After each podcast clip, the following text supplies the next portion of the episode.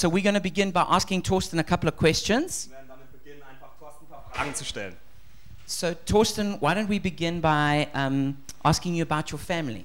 Also Thorsten, wieso beginnen wir nicht damit, dich eine Frage über deine Familie zu stellen, dir eine Frage zur Familie? Also ich habe eine wunderbare Frau und vier wunderbare Kinder. Ich finde, das ist besser als umgekehrt.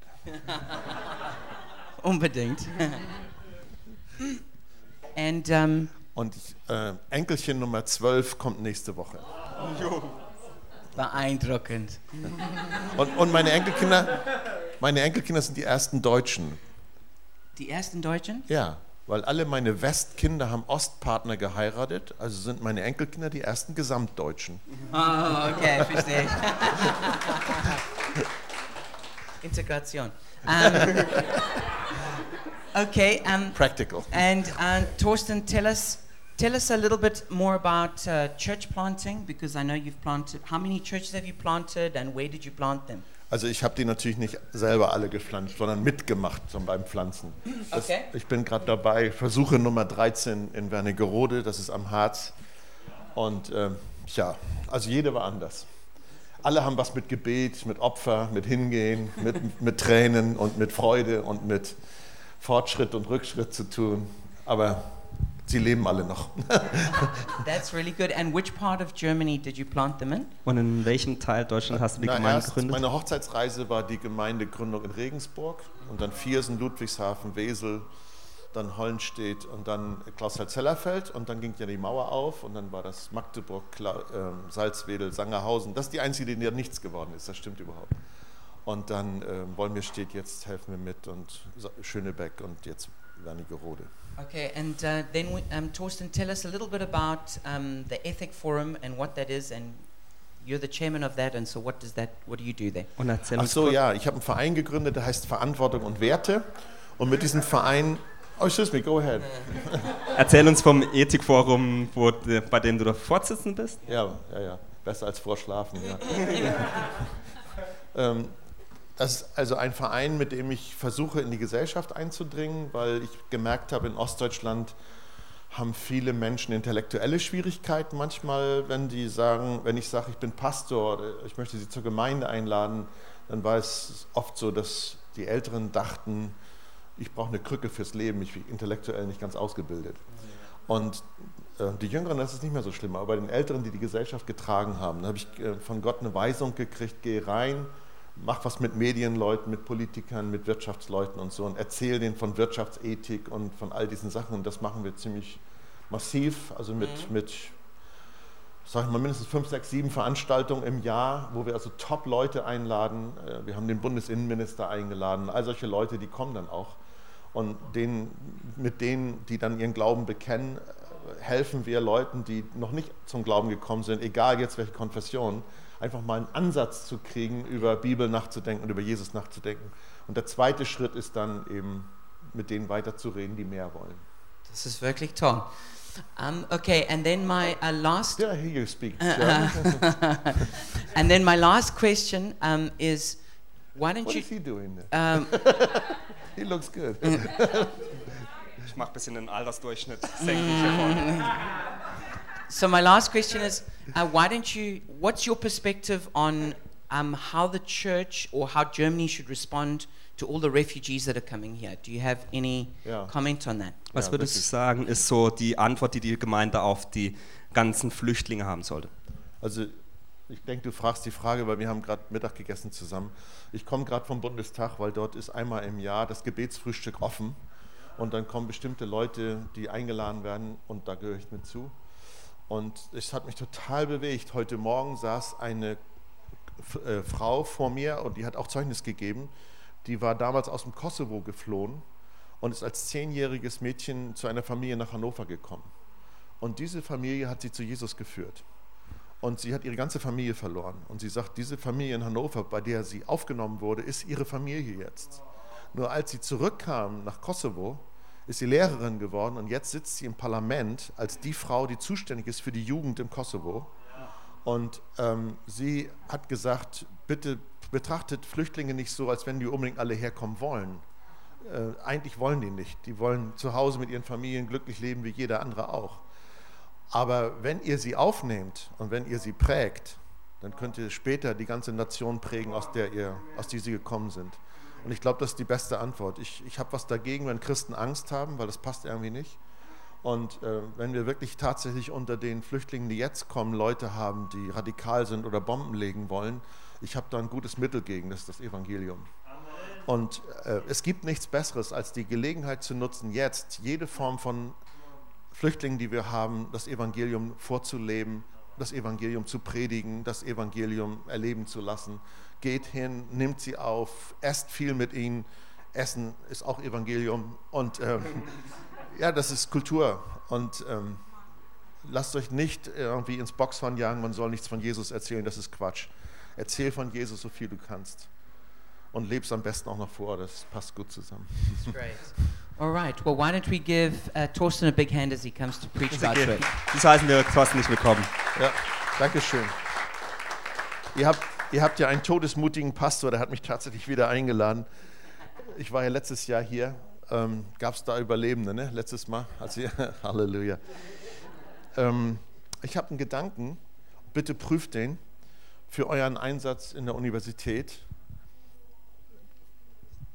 Da gab es eine Auseinandersetzung vor 70 Jahren.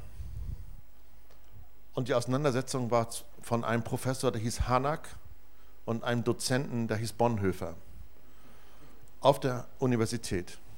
Und Bonhoeffer war der gläubige Mann und Hanak war der textkritische Mann.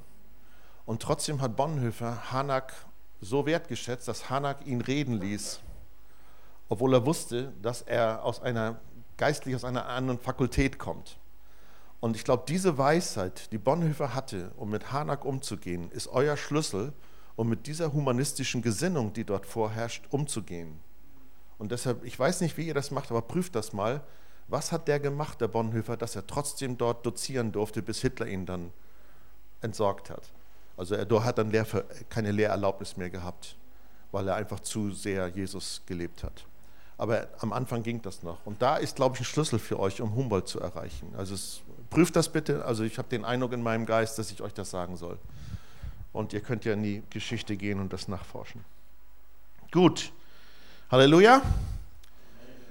Wer von euch glaubt, dass Gott gut ist? Sag mal, sag mal deinem Nachbarn, Gott ist gut.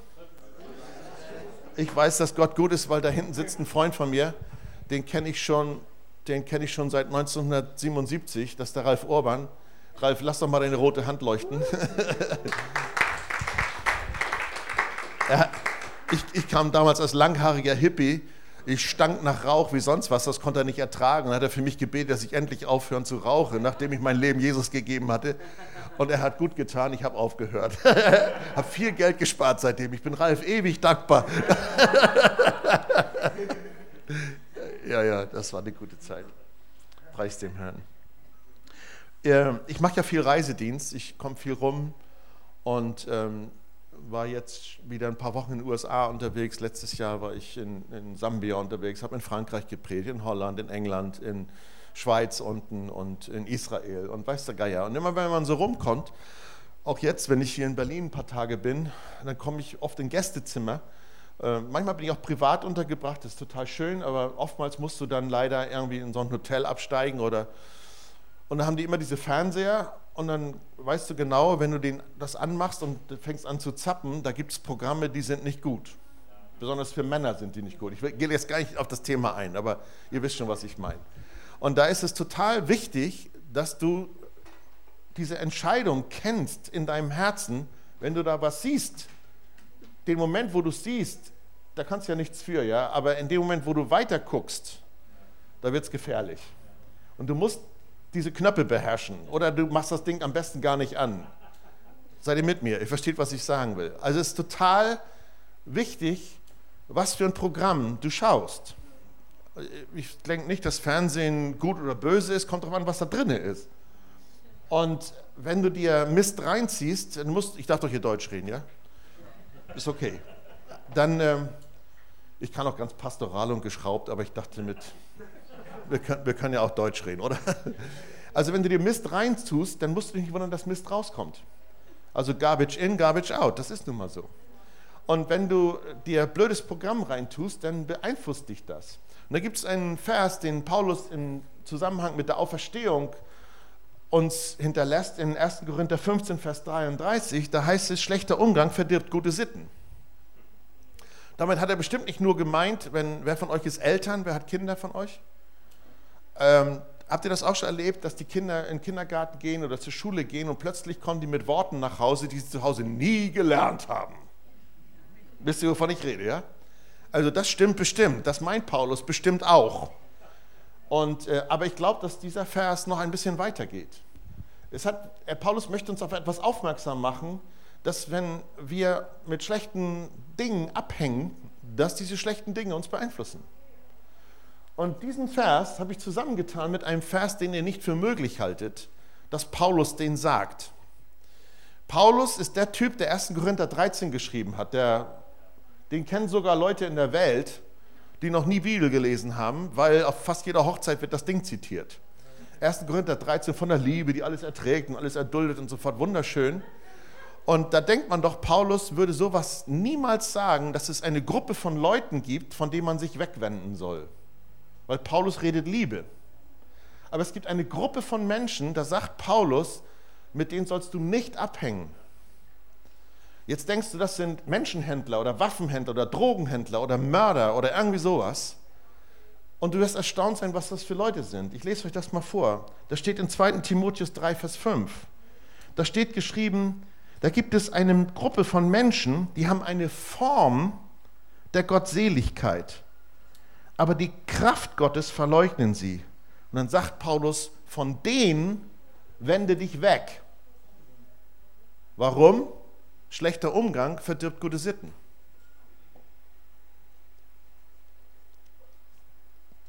Ich finde das shocking. Also Paulus sagt, wir sollen alle lieben und, und durch die Liebe kommen wir alle Gott näher und, und Gott ist Liebe und so fort. Und da gibt es eine Gruppe von Menschen, wo Paulus sagt, das tut euch nicht gut. Wenn ihr deren Programm zu lange anguckt, habt das schlechten Einfluss auf dich, schlechten Einfluss auf deinen Glauben. Und ich musste darüber so viel nachdenken, weil ich habe mich immer wieder gefragt, wenn ich so Reisen mache in Gebiete oder Städte, wo Gott offensichtlich viel tut. Und es gibt ja ein paar in der Welt, wo Gott offensichtlich etwas tut. Das ist immer wieder erstaunlich. Meine beiden Söhne sind in Reading auf der Bibelschule und die sagen, Papa, wir gehen in die Stadt und beten mit Kranken und bupp, werden die, werden die geheilt. Das hatten wir in Berlin oder auch in Magdeburg noch nicht so viel. Es kommt vor, aber es dürfte noch ein bisschen mehr sein, oder? Wer von euch könnte sich wünschen oder vorstellen, ein bisschen mehr Heilung täte gut? Ein bisschen mehr Heilungspower, ja? Oder ein paar mehr Dämonen austreiben oder so, ja? Wo ich meine, wozu sind Dämonen gut, außer sie auszutreiben? Mal ganz ehrlich jetzt. Also ein bisschen mehr Rettung, ein bisschen mehr Heilung, ein bisschen mehr Befreiung. Amen? Sind wir hier auf demselben Schiff? So, und jetzt frage ich mich natürlich, derselbe Gott, dasselbe Evangelium und trotzdem ist es relativ anstrengend in Deutschland. Ich sage das mal ganz höflich weil ich bin da ja nicht hoffnungslos an der Stelle. Und ich habe mich gefragt, was macht das wohl aus? Dass meine Söhne, die immer an Heilung geglaubt haben, ich habe die so aufgezogen. Mein kleiner Dreijähriger ist schon auf einen Typen losgegangen, auf Erwachsene und hat ihnen die Hände aufgelegt und für sie gebetet, dass sie geheilt werden. Die kennen nichts anderes, als für Kranke zu beten und so fort. Aber die Ergebnisse waren nicht so, wie sie die jetzt haben, zum Beispiel in Reading. Und habe ich mich gefragt, was ist das? Habt ihr euch das noch nie gefragt? Also ich bin oft dahin gefahren, wo auch Erweckung ist, einfach nur um das zu sehen, weil ich mich mit den Sachen auseinandersetzen will. Ich will, ich glaube nicht, dass wir ein christliches Mecker brauchen, aber ich glaube, wir müssen sehen, dass es Menschen gibt, die die Kraft Gottes nicht verleugnen. Hallo? Wir müssen zusammen sein, wo Kraft Gottes passiert, wo sie Frucht bringt, in Form von Rettung, Heilung und Befreiung. Ich wünsche mir das. Ralf, du wünschst dir das. Sein ganzes Leben hast du dir das gewünscht. So, und jetzt, jetzt ist doch die Frage, wie, machen wir was falsch? Kann doch nicht sein. Also macht Gott was falsch? Hat Gott irgendwie keinen Bock, dass Deutsche geheilt werden? Oder das geht doch gar nicht. Da stimmt doch irgendwas nicht im System. Und diese Gedanken bewegen mich sehr stark. Und da habe ich gedacht, vielleicht hat das tatsächlich was damit zu tun, in, mit was wir uns umgeben. Denn dort in Reading, da, da, kannst du so in der Gemeinde sitzen und dann kann, sitzt da irgendein ganz normales Gemeindemitglied neben dir und fängt an, wenn sie sagen, komm, lass mal füreinander beten, fängt er an, für Heilung zu beten. Und der, da das ständig passiert, haben die gar kein Problem, das zu glauben. Und dann passiert das komischerweise auch. Dann habe ich gedacht, das ist doch irgendwie komisch. Was, was, ist denn, was hängt denn dahinter? Und hab da, da habe ich diese beiden Verse genommen und habe gesagt, okay, ich dekliniere das mal durch und nimm das mal mit meiner gesamten Lebenserfahrung. Geschwister, ich habe das Vorrecht gehabt, bei Reinhard Bonke in Kenia auf der Bühne zu sitzen und ich sah, ich saß genau an der Kante von der Bühne, wo ich runtergucken konnte. Unten ist eine Delegation mit Ärzten und allen möglichen Typen, die checken, wer auf die Bühne hochkommt, um Zeugnis zu geben, dass er geheilt worden ist. Also Bonke ist da sehr vorsichtig gewesen. Er will da keine Fake-Leute oben haben. Das heißt, da kam ein Typ, der ging an mir vorbei und flatterte mit, mit einem offiziell abgestempelten Blindenschein von der Staatsregierung von Kenia rum und konnte sehen. Und er lief hinter Bondke hinterher. Ich weiß nicht, ob ihr das kennt, wie er das so manchmal macht. Und wisst ihr, was mir passierte? Ich sitze da als Deutscher, ich sah den Schein, ich sah, dass der Mann sehen konnte und in meinem Gehirn ging plötzlich so eine Klappe hoch, all fake. Das ist alles getürkt. Und dann ertappte ich mich selbst bei dem Gedanken und habe gedacht, Moll, sag mal, bist du noch ganz dicht? Was ist denn da oben in deinem Gehirn los? Der Typ hat sogar einen Schein. Und, ich, und, dann, und dann war mir bewusst in diesem Moment, dass ich mit meinem Denken nicht eingestellt war darauf, Gottes Kraft wirklich zu sehen. Und da ist, da ist der Hase im Pfeffer. Das ist das Problem. Weil ich das so wenig gesehen habe, nicht, dass ich mir das nicht wünsche, missversteht mich nicht. Ich habe es auch gesehen, aber es war einfach zu wenig. Es hat mich nicht genug geprägt. Und deshalb meine ich, ist das total wichtig, dass wir uns auseinandersetzen mit den Leuten, wo Rettung passiert, wo Heilung passiert und wo Befreiung passiert. Guck mal, Geschwister, wir gehen auf eine Zeit zu, wo der Antichrist Einfluss gewinnt, nicht der Anti-Jesus. Was, was ist Antichrist? Das ist der gegen die Salbung Seiende. Christus ist die Salbung. Das werden Leute sagen, ach ja, Jesus, ist alles in Ordnung. Aber wenn du sagst, nein, es geht um die Kraft Gottes, die verleugnet wird. Nein, wir haben doch alle irgendwie ein Glauben an den Gott, der da oben im Himmel auf seinem Schaukelstuhl sitzt. Und, und, und ja, wir können alle, oh ja, wir glauben doch alle an denselben Gott. Aber in dem Moment, wo du sagst, nein, ich glaube an den Gott, der Kraft hat. Ich glaube an den Gott, der heute noch rettet. Ich glaube an den Gott, der heute noch Leben verändern kann. Da, da, schneiden sich die Geister. Da, da, es, du kannst über Gott philosophieren, bis du kommen wirst. Aber wenn du anfängst, die Kraft Gottes zu betonen, plötzlich kriegst du Apposition. Weil, weil ja, sie wollen doch nicht etwa Gott auf ihre Seite ziehen und so, so wie das damals auf dem Koppel stand, in Gott we trust und sind wir in den Krieg gezogen. Nein, das meine ich ja nicht. Gott ist doch nicht in meiner Verfügbarkeit. Aber ich meine, dass es Menschen gibt, die die Kraft Gottes verleugnen. Die haben eine Form von Frömmigkeit. Die haben eine Form von Gottesdienst. Die sind doch ganz fromm und stecken noch mal eine Kerze an und kriegen einen frommen Schauer. Aber es geht, wovon ich rede, ist, ich rede von dem Gott, der immer noch will, dass alle Menschen gerettet werden. Und der immer noch will, dass wir geheilt werden und wir befreit werden. Du, dafür ist Jesus gestorben. Und ich will nicht wegen mir, dass es mir besser geht, obwohl ich nichts dagegen habe. Und ich finde es auch schön, wenn Leute geheilt werden, aber es geht um die Ehre von Jesus, dass Leute geheilt werden. Halleluja. Und, und das Problem ist, ich habe mich natürlich gefragt, Gott, wieso funktioniert das in Afrika? Und ich weiß, jetzt sind viele aus Südafrika hier. Und ich pauschalisiere jetzt komplett, aber ich will einfach nur mal was einfach machen und erklären. In Afrika ist das so, durch die Bank, ganz allgemein, dass wenn in Afrika einer krank wird, und ich war in vielen afrikanischen Nationen, jetzt gerade zum Schluss in Sambia, und es ist einfach ganz normal. Jeder Mensch wächst, äh, wächst mit, diesem, mit diesem Bewusstsein auf, wenn einer krank wird, dann hat das was mit der unsichtbaren Welt zu tun.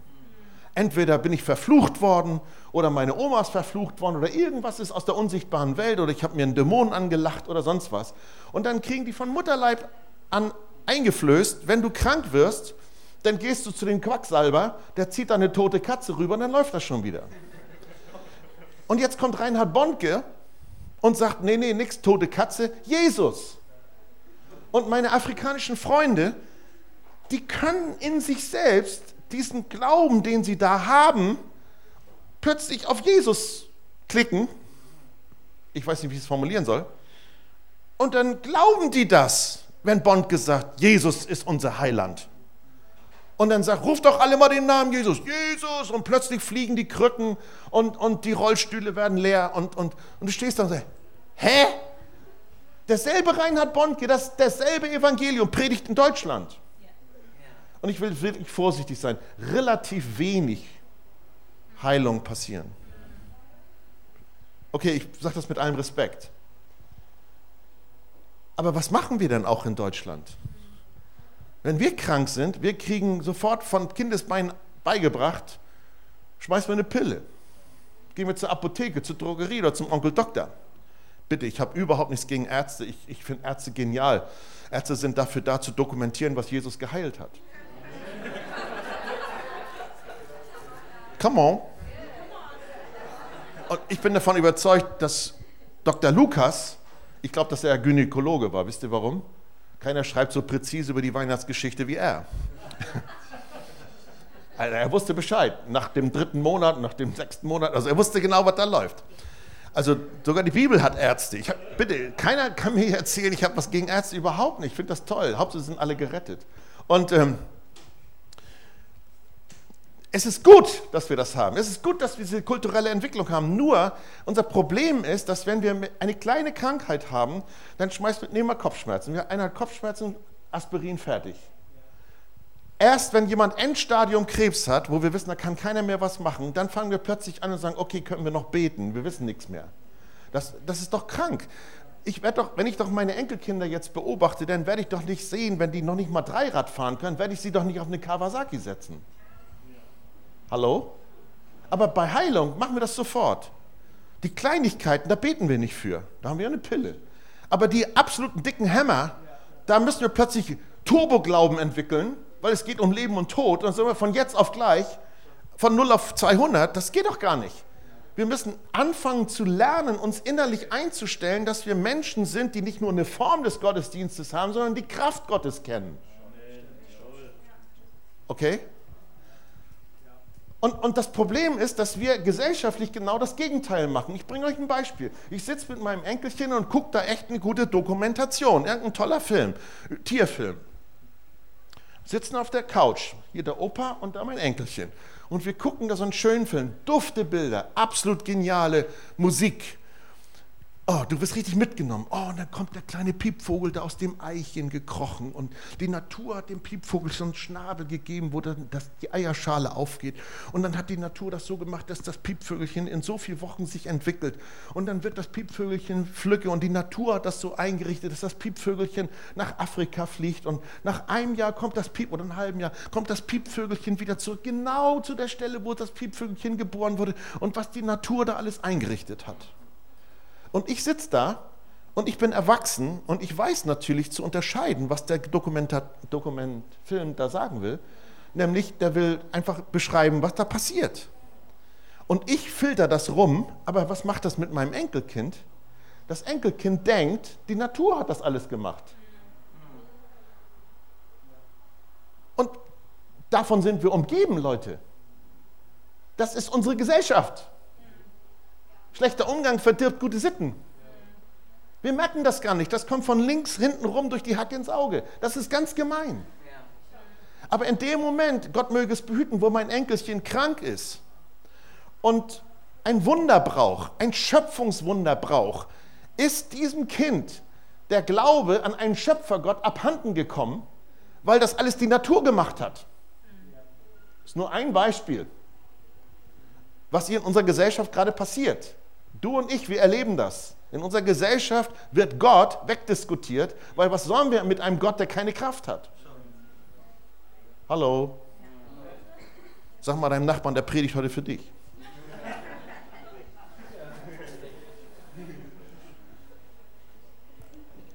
Darüber müssen wir nachdenken, Geschwister, weil wir sind in diesem Umgang. Auf der Schule, auf dem Arbeitsplatz, in der Nachbarschaft, im Garten, wo du bist, im Sportverein. Die Leute haben keine Erfahrung mehr mit einem Gott, der eingreift.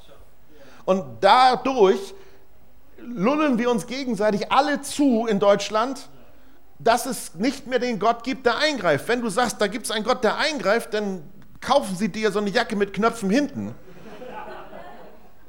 Weil, wisst ihr, was ich meine, ja? Die denken, du bist Malatet weil das nicht mehr erlebt wird, es ist nicht gewohnt. Und, und das, das hat, ich weiß ja auch nicht, warum Gott das so gemacht hat, aber er hat offensichtlich eine Wechselbeziehung gewünscht. Er kann das doch alles alleine viel besser. Aber er möchte es nicht alleine, er möchte, dass du hingehst und Menschen heilst. Dass du hingehst und Evangelium verkündigst, am besten Evangelium bist. Und dass du die Dämonen austreibst. Ich habe viel zu viele Christen, die immer beten, oh Herr, geh du an die Humboldt-Universität und so. Und ich höre immer, wie der Vater sagt, Jesus, ich finde das auch unfair. Ich meine, du hast schon dein ganzes Leben am Kreuz gegeben, jetzt wollen die auch noch, dass du zur Humboldt-Uni gehst. Dabei hast du doch gesagt, geht ihr, geht ihr hin in alle Welt und predigt das Evangelium. Oder? Ja, aber, aber bitte, Pastor, ich, ich weiß doch gar nicht, ob die Kraft Gottes mit mir ist. Nee, das weißt du nie. Das musst du im Glauben ausriskieren, sag ich's mal. Du, du, gehst immer so ein Stück wie Petrus über die Kante. Und ich höre die anderen Jünger hinten labern. Petrus, du bist doch Fischer. Du weißt, du weißt doch, der See trägt nicht. Du kannst doch nicht mal schwimmen. Was soll der Quatsch? Aber Petrus hat gesagt, ich probier's mal, weil da ist Jesus. Und alle anderen können ja labern und lästern, dass er ein bisschen mehr als nasse Füße gekriegt hat. Aber er, kein anderer kann erzählen von der Erfahrung, auf dem See Genezareth gegangen zu sein. Nur Petrus kann das erzählen. Nicht mal Johannes. Kommt die Frage, was willst du? Mit wem hängst du ab? Bist du mit Leuten zusammen, die dich darin provozieren, die dich darin ermutigen, die dich darin weiterbringen wollen und sagen, komm, lass uns doch Gott mal wieder glauben. Und zwar nicht einfach nur so, ja, wir glauben an den lieben Gott, sondern an die Kraft Gottes glauben. Leute, und das kann ich nicht allein, das kann Derek nicht allein, das kann keiner allein. Das müssen wir miteinander tun. Es geht um eine Atmosphäre. Du kannst auch sagen, ja, ist doch egal, ob ich mir ein paar falsche Filme reintue. Guck dir doch an, was du willst. Aber ich möchte dich provozieren, ob du nicht lieber die Kraft Gottes sehen willst. Weißt du, so wie einer sagt, ja, sie sind auf dem Ruderboot, ja, und dann sagt der, sagt der eine da vorne rudert und sagt mal, was machst du denn da? Ich, buddel, ich bohre ein Loch. Wie, sagt er, du bohrst ein Loch hier in unser Ruderboot? Ja, sagt er, aber ich bohre das nur unter meinem Sitz. aber das gibt Kirchenmitglieder, es gibt, Gemeindemitglieder, die sagen, ich sündige doch nur für mich. Ja, ich, das geht doch keinem was an, was ich hier sündige. Ja, das geht vielleicht keinem was an, aber die Auswirkungen ist verheerend für alle. Die gluckern alle ab. Wir haben alle zu wenig Kraft Gottes. Und ich möchte mehr Kraft Gottes. Ich möchte mehr Rettung. Ich möchte mehr Heilung. Ich möchte mehr Befreiung. Seid ihr mit mir? Und das ist wichtig, dass wir das echt durchschauen, was der Teufel fertig kriegt, uns einzulullen. Und wenn du mit Leuten abhängst, das sind tolle Christen, auch die sind alle so lieb, die sagen, ja, der Herr, der Herr kann auch durch Krankheit wirken. Ich, der Gipfel war mal das Gebet eines Ältesten, Herr Jesus, danke, dass unser Pastor Krebs gekriegt hat, jetzt wird er endlich demütig. Ich habe gedacht, was hat der denn für ein Gottesbild? In meiner Bibel steht geschrieben, alle gute und vollkommene Gabe kommt vom Vater des Lichts. Habt ihr das auch schon mal? Da, also da steht doch nichts von Krebs, oder habe ich das da irgendwie verlesen? Oder meint ihr, Krebs sei was Gutes? Ich meine, ich meine, dass Gott alles benutzen kann, ist doch gar keine Frage. Der kann sogar einen Hahnenschrei benutzen, um Petrus zur Buße zu kriegen. Er hat sogar durch einen Esel geredet. Ist sogar noch Hoffnung für mich dann. Come on. Gott kann alles benutzen. Selbstverständlich kann Gott alles benutzen. Die Frage ist halt nur, ob er vom Himmel her Krankheit sendet, ob er Verlorenheit sendet, ob er Besessenheit sendet. Das, ich war mal in einem Auto unterwegs, es fange schon aus dem Nähkästchen hier. Ähm, ich war im Auto unterwegs, wir hatten nachmittags Kaffee getrunken und abends sollte ich predigen. Da sind, waren wir in so einem Dorf und dann sollten wir in die Stadt rein und ich sollte da predigen. Und an dem ähm, Tag oder am Tag davor war dieser Tsunami in Japan. Und das Radio war an, Nachrichten. Und dann kam diese Botschaft, ja, Tsunami, viele Tote und so fort. Und dann fing einer im Auto an und sagte, oh, das ist ja schrecklich und so. Und dann ging das hin und her. Und ich merkte die ganze Atmosphäre, die eigentlich Richtung Gottesdienst positiv ging. Plötzlich fing die an, als wenn einer einen Kühlschrank aufgelassen hätte. Wisst ihr, was ich meine? Plötzlich ging die Atmosphäre der Freude, der Hoffnung, des Glaubens runter durch diese traurige Nachricht und ich ahnte schon, oh nein, Herr, das kannst du doch nicht bringen. Mit den Leuten soll ich nachher Gottesdienst feiern. Und dann gipfelte das in dieser Frage, die mir dann den Kamm hochkommen ließ. ich bin da noch nicht so ganz durchheiligt. Da fragte dann einer, ja, warum hat Gott das zugelassen? Und dann, dann hat es mir gereicht. Dann, der saß hinten, ich saß vorne, dann habe ich mich umgedreht, du hör mal, diese Frage, die möchte ich dir zurückgeben. Ich frage dich, warum haben wir das zugelassen? Mal abgesehen von Gott hat keine Atom Atomkraftwerke gebaut, das ist eine ganz andere Nummer. Aber ich habe mich natürlich in dem Moment gefragt, wenn das das intellektuelle Ergebnis ist von unserer Kraftlosigkeit, dann können wir wirklich in Deutschland nicht erwarten, dass Gott Wunder tut, weil wir haben gar keine Sendung. Wir, wir gucken uns das falsche Programm an. Ich habe mir überlegt, stell dir vor, wir alle singen immer, Jesus, was du getan hast, das wollen wir auch tun. Und Jesus, ähm, wir folgen dir nach. Singen wir doch, ne? Und, und Jesus, du bist unser großes Vorbild. Wer von euch möchte gerne Jesus nachfolgen? Nun stell dir bitte Jesus vor am Strand von Japan, da kommt ein Tsunami. Da kommt ein Tsunami. Jesus steht am Strand. Was hätte der gemacht? Hätte gesagt, oh Mist, ein Tsunami, ich beam mich mal schnell rüber nach China. Oder was hätte er gemacht? Bitte? Der, der, ja, du, du sagst das. Stopp! Aber wir denken gar nicht so. Wir denken, der Sturm auf dem See Genezareth, das hat Gott gemacht. Ja, aber Moment mal, wenn Gott, der Vater, den See auf dem Sturm Genezareth gemacht hat, und die Jünger wecken Jesus auf und sagen, Jesus, wir kommen hier um. Und Jesus steht auf und nimmt den Shalom, der in seinem Herzen ist, und legt diesen Shalom auf den See und den Sturm drauf und sagt, Ruhe! Amen. In dem Moment hätte Jesus ja gegen den Willen des Vaters gehandelt. Kann das sein? Geschwister, wie viel Bibel kennt ihr schon? Kann es sein, dass Jesus was gegen den Willen des Vaters tut? Also ist es doch ganz anders. Jesus Christus spürte in diesem Sturm auf dem See Genezareth ist dämonische Aktivität. Und deshalb konnte er seine Autorität, die vom Vater kommt, nehmen und gegen das gegen angehen, was der Teufel an Bösen und Zerstörung und Mörderei und Lügnerei und, und Würgerei vorhat. Aber wir drehen das Ding um. Wir nehmen die Dienstbeschreibung des Teufels und legen ihn auf Gott und nehmen die Dienstbeschreibung Gottes und legen das auf den Teufel. Würdest du das mögen? Ich mag das nicht. In Johannes 10 steht geschrieben, Jesus ist gekommen, dass wir Leben haben. So ganz nebenbei, mit Ach und Krach kommen wir durch. Nein, da steht Leben, die Fülle. Hallo? Das redet doch von der Kraft Gottes. Das ist doch nicht eine Form von Gottseligkeit und Form von Gottesdienst. Das ist richtig Power. Das ist nicht kampflose Power, aber das ist siegreicher Kampf. Geschwister, ich habe doch das letzte Kapitel gelesen. Hat irgendjemand eine Ahnung, wer zum Schluss gewinnt? Hallo, könnt ihr den Namen mal sagen, wer zum Schluss gewinnt? Ah, Jesus heißt er. Mhm. Und unterwegs haben wir noch ein paar Straßenkämpfe und da können wir auch mal einen guten Soldaten verlieren, das kann schon passieren. Aber der Endsieg ist doch klar und der Endsieg heißt Jesus.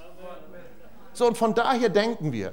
Und von daher gehen wir an die Humboldt-Uni und machen dem Teufel mal richtig die Hölle heiß. Come on. Mir stinkt das bis oben hin, dass wir uns gegenseitig runterziehen mit all dem, was nicht passiert. Stellt euch mal vor, die Bildzeitung wäre am Teich Bethesda gewesen. Weißt du, was am nächsten Tag in der Bildzeitung gestanden hätte? Der neue Rabbiner bringt 40 Kranke durcheinander und hinterlässt sie in großem Chaos. Was wirklich passiert ist, ist, dass Jesus hingegangen ist und hat einen Mann geheilt der 38 Jahre dort gelegen hat. Aber die Bildzeitung hat geschrieben von den 40 anderen, die, die nicht geheilt worden wären. Stimmt das? Geh hin, geh hin auf irgendeine Kampagne. Ich meine, jetzt macht das der Daniel Kolender, aber bei Bond war es doch genauso. Da kommen Leute mit Hoffnung rein mit Rollstuhl. Was wird gefilmt? Alle, die mit dem Rollstuhl wieder rauskommen. Aber nicht die eine Person, die geheilt wird. Die wird nicht gefilmt. Dabei ist das doch krank. Wenn Gott einmal seine Kraft bewiesen hat, dann müssen wir das feiern. Wir müssen auf den Stühlen stehen und johlen, bis die Alpen krachen. Äh, weil, wenn Gott einmal ein Wunder getan hat, dann kann er es doch wieder tun, oder nicht, Geschwister? Aber wenn wir dann sagen, na ja, mich, ich bin nicht geheilt worden. What a pity. Ich habe doch viel länger gebetet. Und die Pfeife da, die ist noch nicht mal richtig getauft, die, ist, die wird plötzlich geheilt. Oder der Moslem wird plötzlich geheilt, der glaubt doch gar nicht an Jesus.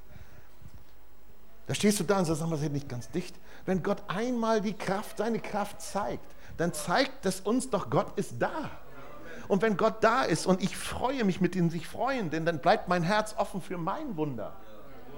Aber wenn ich dann zu bin und, und meckere und nörgel und der wird geheilt und ich nicht, ja. Du liebe Zeit, das heißt, du bist ein Stiefkind? Nein, nein, nein, Gott hat nur Kinder. Du kannst genau dasselbe erwarten von Gott.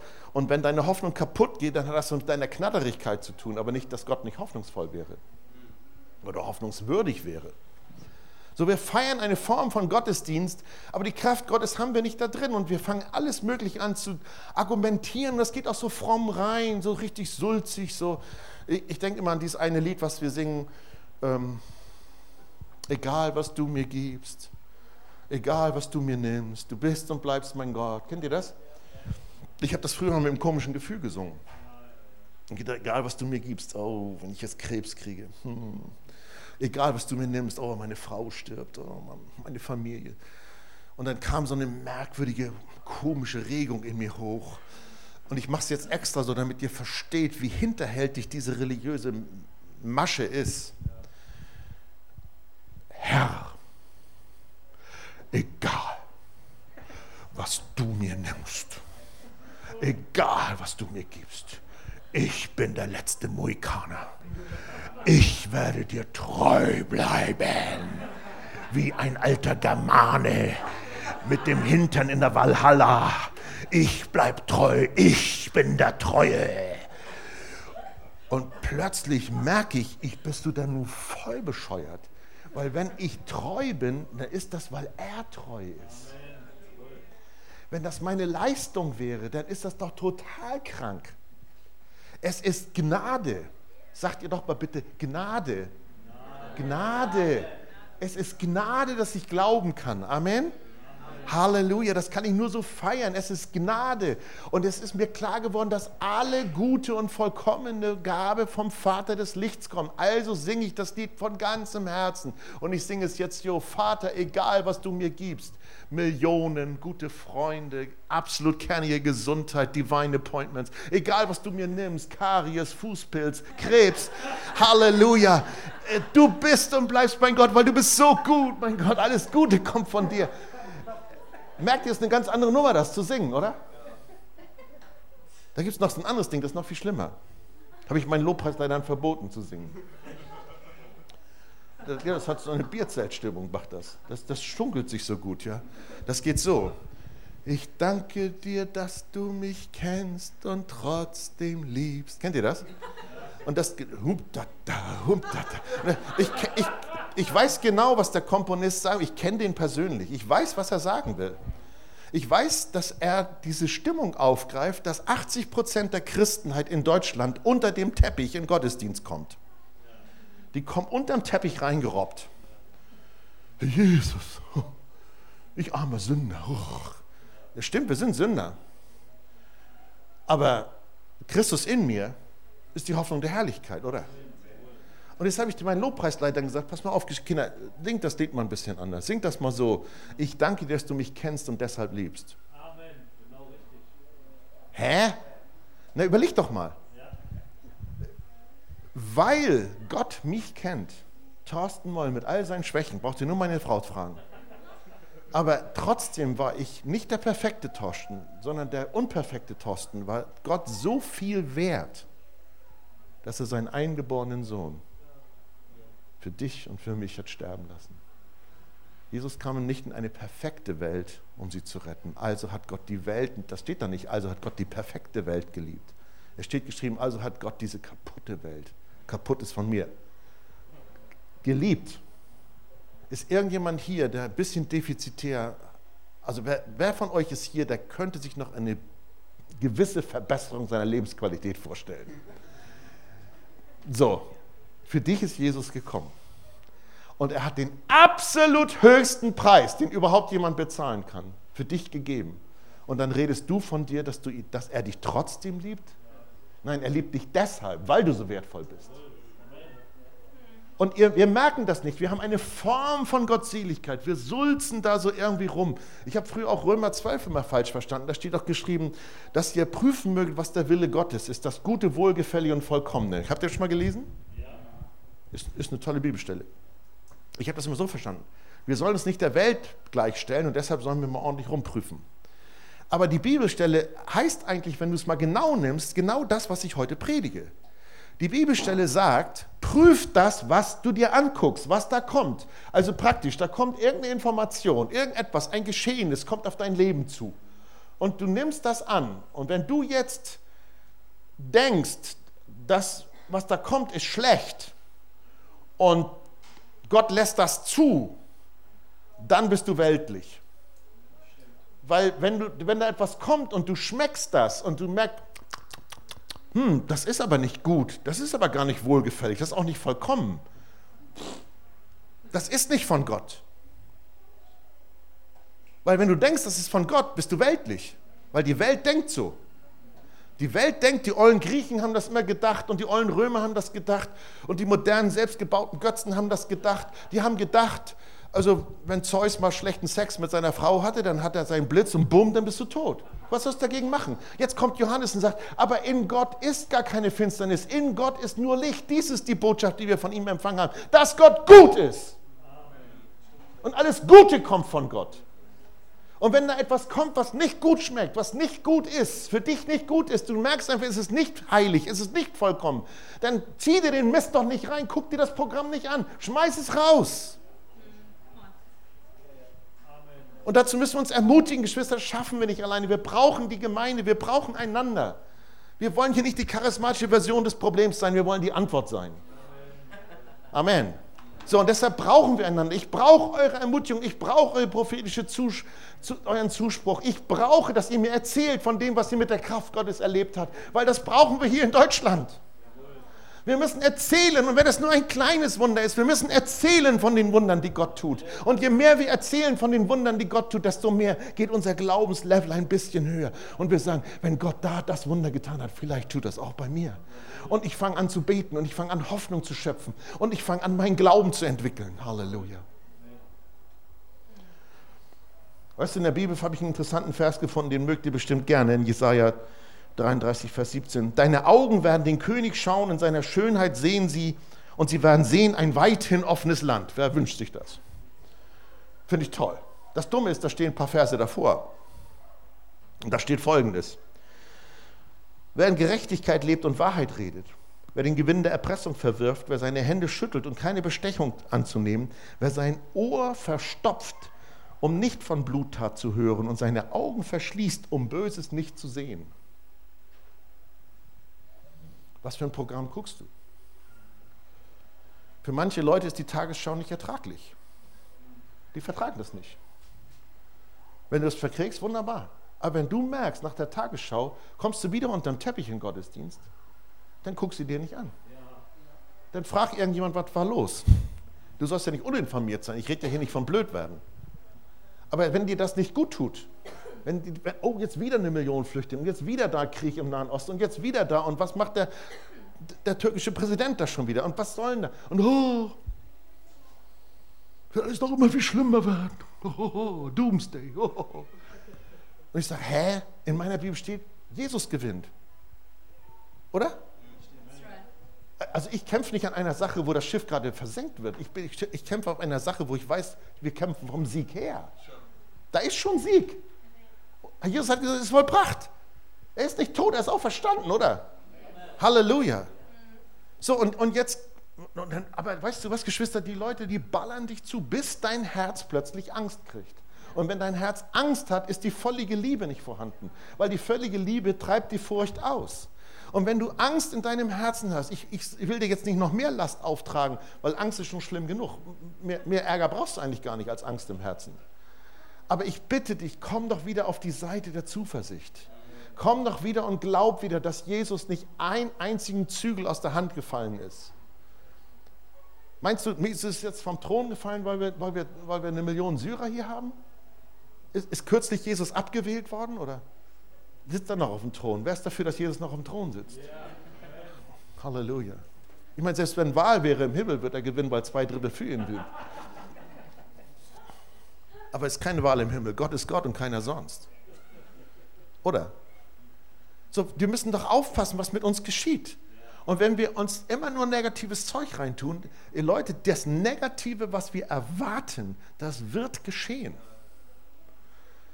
Ich habe gefragt, ob ihr hier die Bibelübersetzung habt. Wir haben verschiedene Bibelübersetzungen. Ihr kennt alle Jeremia 29, Vers 11. Können wir das mal anschmeißen in der Elberfelder Übersetzung? Das kennt ihr alle. Da sagt Gott, ich kenne die Gedanken, die ich über euch denke, spricht der Herr, Gedanken des Friedens und nicht zum Unheil, um euch Zukunft und Hoffnung zu gewähren. So kennen wir den Vers. Jetzt habe ich mal bei Luther nachgelesen. Jetzt achtet mal auf denselben Vers und Luther war ein Sprachkenner. Der hat das folgendermaßen übersetzt und dann wisst ihr, was ich meine. Derselbe Vers. Denn ich weiß wohl, was ich für Gedanken über euch habe, spricht der Herr, Gedanken des Friedens und nicht des Leidens, dass ich euch gebe das Ende, das ihr erwartet. Dass ich euch gebe das Ende, das ihr erwartet. Was erwartest du? Der Gottlose flieht und fürchtet sich, obwohl nichts los ist.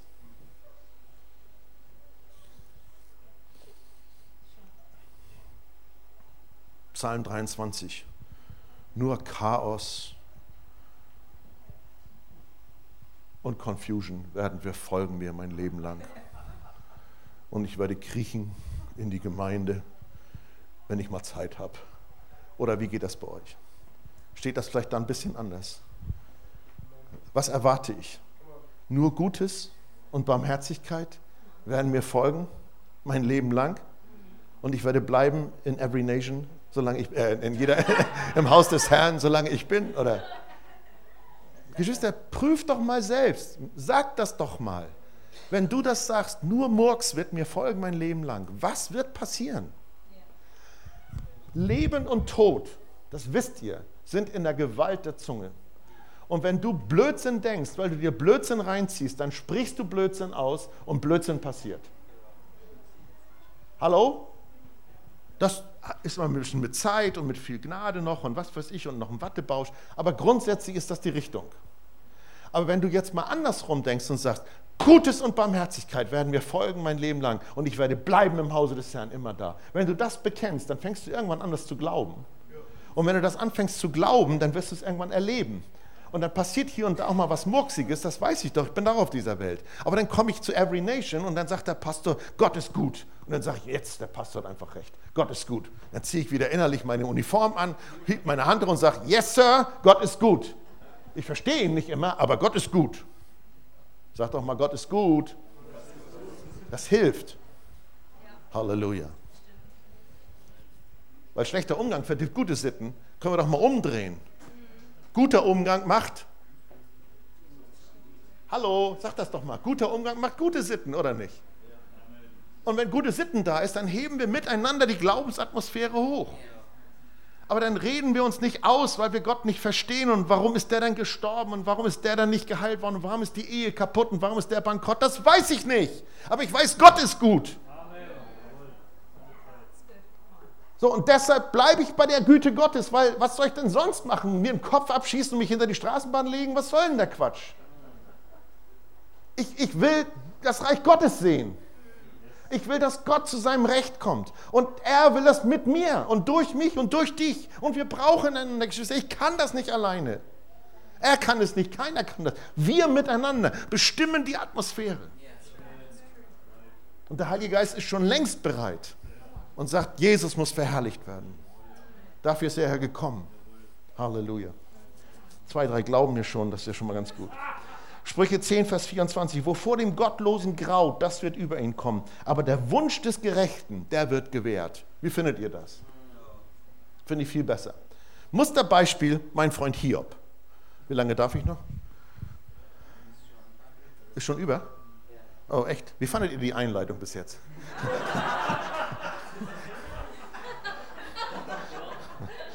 Jesus.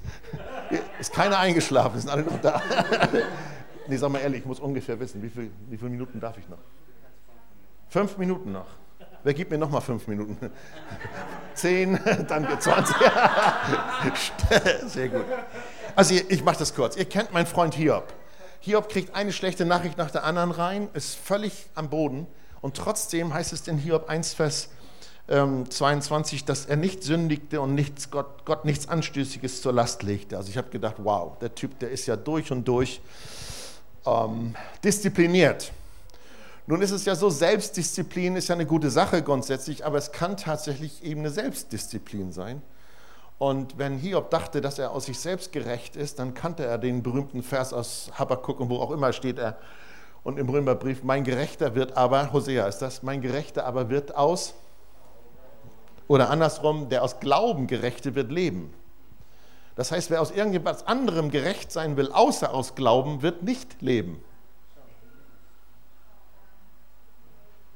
Also der Satz alleine, könnte ich jetzt drüber philosophieren. Aber es kann sein, dass Hiob tatsächlich nicht glaubte, dass Gott mehr Interesse hat, uns gerecht sein zu lassen und uns zu lieben, als wir.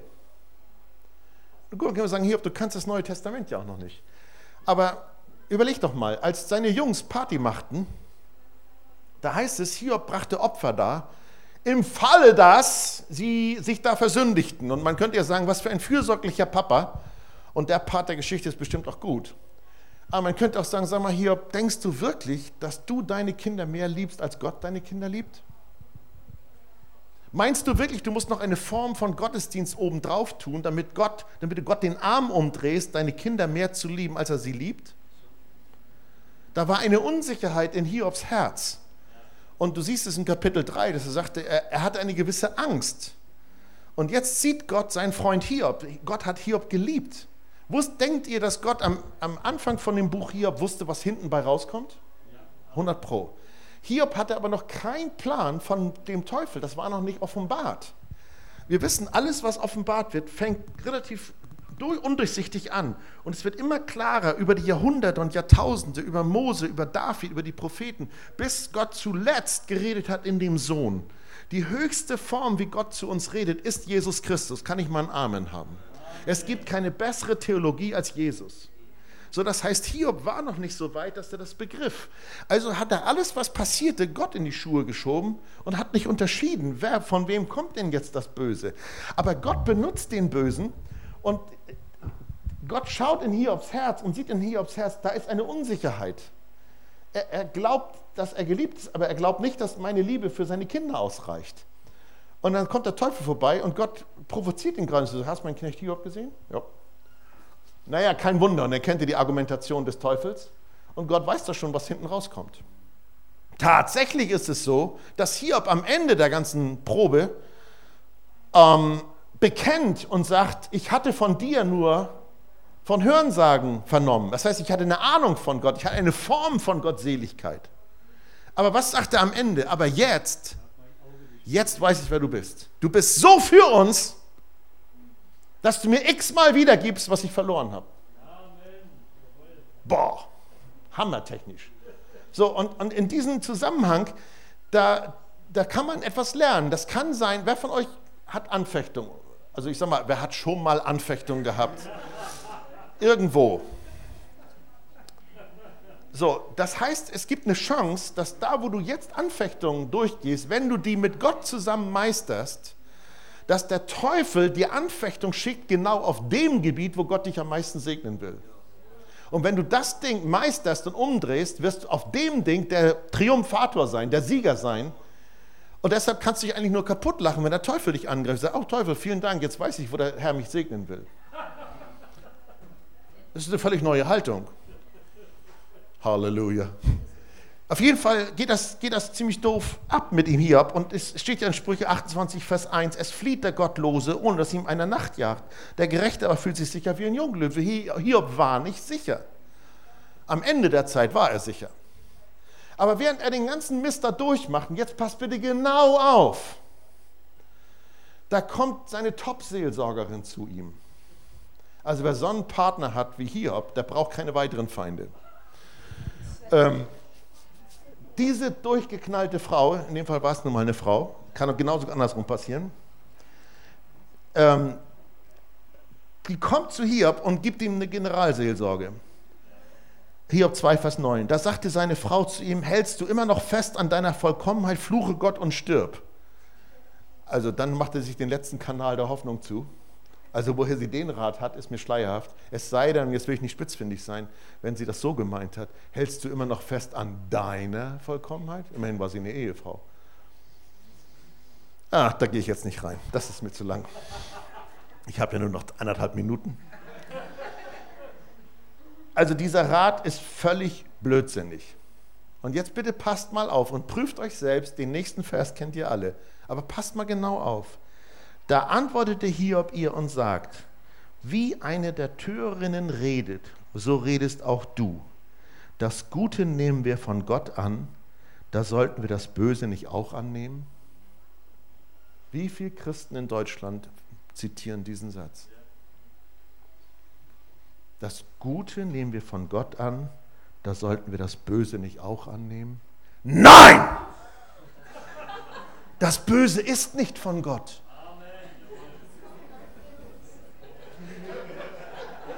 Hallo? Für den Satz kann ich eine Sonderkollekte verlangen. Weil es gibt eine Form der Gottseligkeit. Oh ja, der Heiland, ja. Der stirbt an dem Willen Gottes. Nee, das kann gar nicht sein, weil Jesus hat Tote auferweckt. Wenn der Jüngling von Nein an dem Willen Gottes gestorben wäre und Jesus kommt vorbei und weckt ihn auf von den Toten, dann wäre Jesus gegen den Willen des Vaters unterwegs. Nicht jeder Mensch stirbt am Willen Gottes, sondern wir sterben durch den Teufel, durch Sünde, durch sonst was. Und manche sind beim Abendmahl schädig drauf und deshalb sind ein Gutteil vorzeitig entschlafen. Und wenn wir dann immer sagen, ja, Gott hat das. Nein, Leute, es ist unsere Trägheit, es ist unsere Religiosität, es ist unsere Unkenntnis von Gott, wenn wir Gott etwas Böses in die Schuhe schieben, denn Gott ist gut. Das waren aber weniger Amens jetzt. Ich muss aufhören. Also wer wirklich die ganze Predigt hören will, muss halt hier bleiben. Heute, heute Abend habe ich mehr Zeit. Nachher, ne, oder? Geschwister, jetzt mal ehrlich. Wir brauchen keine Form von Gottesdienst. Wir brauchen Gott. Wir brauchen seine Erlösung, seine Befreiung und seine Rettung und seine Heilung und seine Versöhnung und seine Güte und seine Gerechtigkeit. Christus in mir, das ist die Hoffnung der Herrlichkeit. Und wenn ich mich nicht darauf berufe, wer ist denn Thorsten, wer, ist denn, wer sind wir denn? Aber wir sind, was wir sind durch Christus. Durch die Gnade sind wir, was wir sind. Und jetzt lass uns doch an Christi Stadt Botschafter sein und sagen dieser Welt, lasst euch doch versöhnen mit dem Gott, der nur gut ist. Und da sind andere Kräfte unterwegs in dieser Welt. Aber auf die konzentrieren wir uns nicht. Wir konzentrieren uns auf die Güte Gottes. Und wenn du damit bereit bist, mitzukämpfen, mitzuhoffen, mitzubeten, dann steh doch mal auf.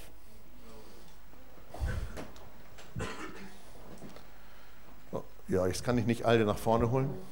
Am liebsten würde ich über jedem von euch weiß sagen, aber das könnt ihr auch selber. Wendet euch mal einander zu. Sag mal, was ist es, was dich jetzt bewegt anhand dieser Predigt?